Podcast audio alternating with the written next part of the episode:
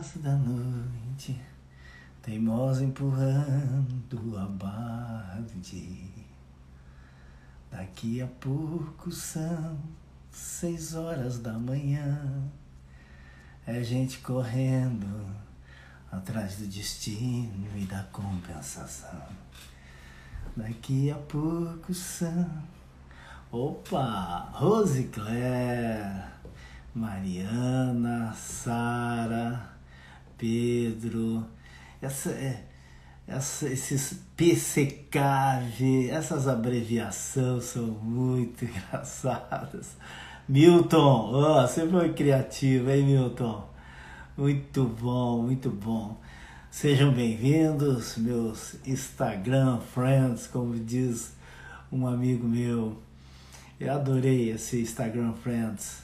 Prazer estarmos aqui nessa roda de conversa, nesse final de tarde, nesse nosso bate-papo regular de fim do dia. Isso, já vi assim o, os coraçõezinhos, esse pedido do pedido do, do Cleiton, então por favor, lá coração, coração, coração, aviãozinho, aviãozinho, aviãozinho, sejam bem-vindos, Rogério, Vani, Marcelo, Nunes, sejam todos bem-vindos para a nossa conversa. Eu tenho deixado uh, salvo as nossas lives, elas são lives curtas, e algumas eu andei ah, me atrapalhando aí, gente, e acabei não salvando algumas. Então, eh, foi por isso que lá na sequência eu estou colocando a numeração, mas daqui a pouco agora já tem que começar a, a, a, a marcar em algum lugar aqui para. Porque alguns eu me atrapalhei na hora de fazer lá e, e não, não acabei não deixando. Uh, Milton falando uma feliz Páscoa para todos. Hoje é quinta-feira santa. Hoje foi a noite. Uh, o Ivan Hor está aqui, muito bom, Ivan. Uh, Ela América, as abreviações são ótimas. Uh, hoje foi a noite do Jetsman. Uh, foi a noite em que Jesus ele, ele, ele chegou né, na, na, na semana que ele chegou a Jerusalém, a cidade das três colinas, ela fica estrategicamente no planeta.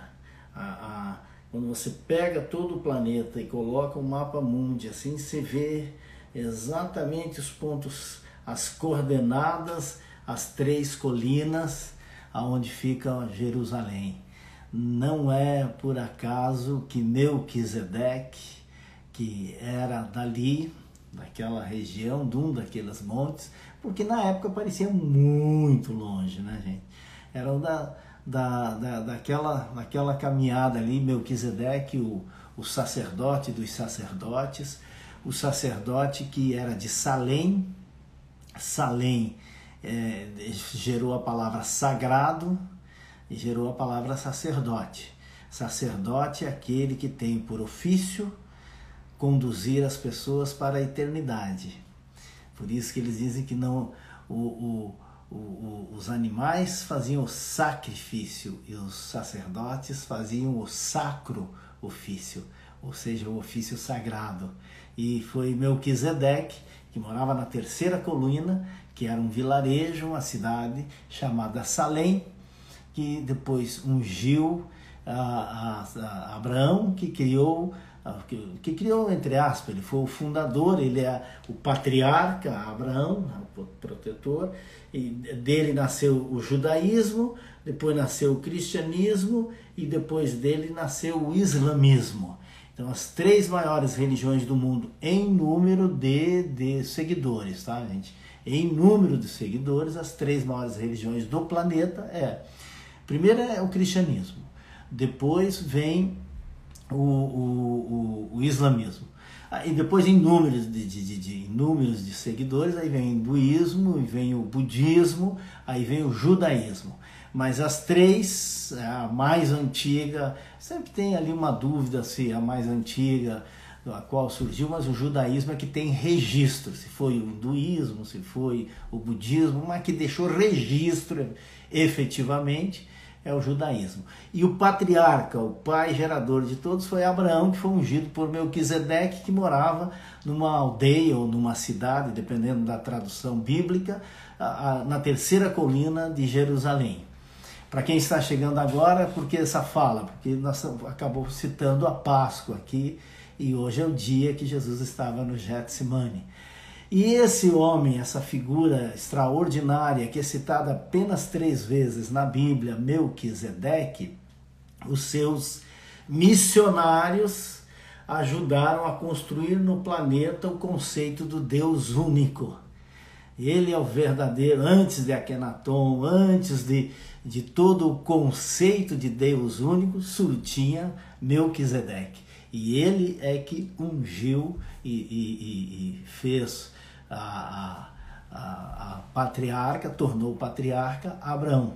É por isso que no catolicismo, quando vai se ungir, ordenar, como que é a linguagem uh, católica, eles dizem: Vós sereis sacerdote para sempre, segundo a ordem de Melquisedeque, que era a ordem de Jesus Cristo, que Jesus era sacerdote segundo a ordem de Melquisedeque e seus missionários saíram pelo mundo pregando esta máxima do Deus único.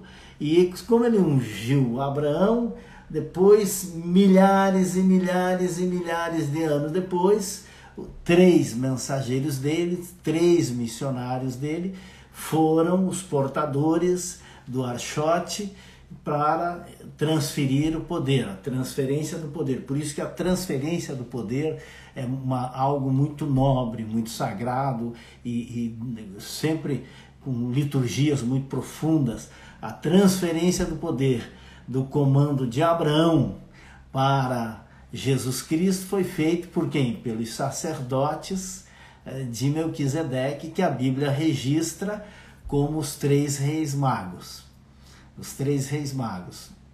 Então, hoje é quinta-feira santa, foi a quinta ele, Jesus entrou, como era saudado os reis, por isso a semana de, de Ramos, o domingo de Ramos, que foi quando Jesus entrou em Jerusalém, foi depois na quinta-feira que ele fez então o, o, seu memorial eterno, né, que é a Santa Ceia, é o memorial eterno, e se retirou então para um jardim é, chamado Getsemane, e lá, naquela noite, que ele estava orando, estava conversando com o Criador, lá ele foi traído, a noite de quinta-feira, que é essa quinta-feira aqui. É, eu me lembro é, recentemente, e quando eu falo recentemente, foi coisa, sei lá, talvez de 5 anos, 8 anos, 10 anos atrás. É, encontrou-se o que chamou de Evangelho de Judas. Eu não sei se alguém lembra desse episódio. E, e aí perguntaram ao Papa uh, Bento XVI, Ratzinger, parece que é Ratzinger, Ratzinger é, como eu não sou católico, às vezes eu me atrapalho um pouco no nome original, mas é uh, o, o Papa, que, uh, penúltimo Papa, que está vivo por sinal. Aí perguntaram a eles, e agora? Tem um evangelho de Judas? Como é que é isso, um evangelho de Judas? E ele disse algo que me marcou muito. Ele diz: Judas não era um homem imundo apenas porque traiu um amigo. Porque trair um amigo ah, pode ser que aconteça isso. Uma circunstância, alguma dificuldade, um momento de fraqueza, mas ele trocou a amizade por dinheiro e isso tornou ele imundo. Essa deslealdade. Ele fez, ele precificou a vida, ele precificou a, a amizade, ele precificou toda uma existência. E foi nesta quinta-feira, numa quinta-feira à noite, onde ele foi preso, traído por um beijo de Judas. E no outro dia foi o dia que é amanhã, a sexta-feira santa, que é um dia muito sagrado para nós que somos cristãos. Eu hoje coloquei uma, uma foto é, que eu tirei num caminho. Eu não, eu não, lembro exatamente aonde foi aquela foto que eu tirei, nós estávamos saindo, nós saímos da, da, da, da do Illinois e fomos para Virgínia e, e, era um caminho em torno de, 3, de 800 quilômetros do, do Illinois até a Virgínia lá.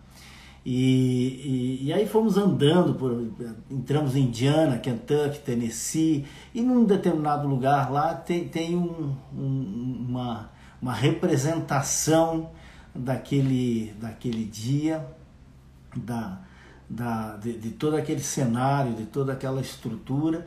E aí lá eu tirei uma foto que eu coloquei hoje aqui no, no, no, no Instagram de Sirineu. Sirineu foi o único homem que ajudou Jesus Cristo a carregar a cruz. Vejam só.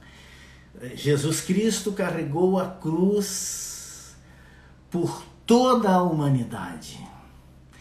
Toda a humanidade. Carregou a cruz por mim, carregou a cruz por você. Por que a cruz? É o símbolo da existência, a existência crucífera, ou seja, a, a, a dor é que nos fazem chegar à luz. É, é a máxima: o médico ferido trata melhor o paciente machucado, porque já sentiu a dor. É quando nós sentimos a dor. Então é, é, é importante que a gente tenha essa percepção da, da figura emblemática que foi Sirineu um homem que estava ali, um forasteiro, ele era de Cirene, não era judeu, não era, é, não era é, Simão o Sirineu, né? ele era de Cirene. Ele, é, com um pedaço muito curto na Bíblia, se dedicou pouquíssimo espaço a ele na Bíblia, mas foi eternizado por um gesto apenas. Por um gesto que foi o gesto quando ele viu o nosso mestre enfraquecido, depois de ter apanhado muito, passou a noite em claro, ele foi julgado de madrugada.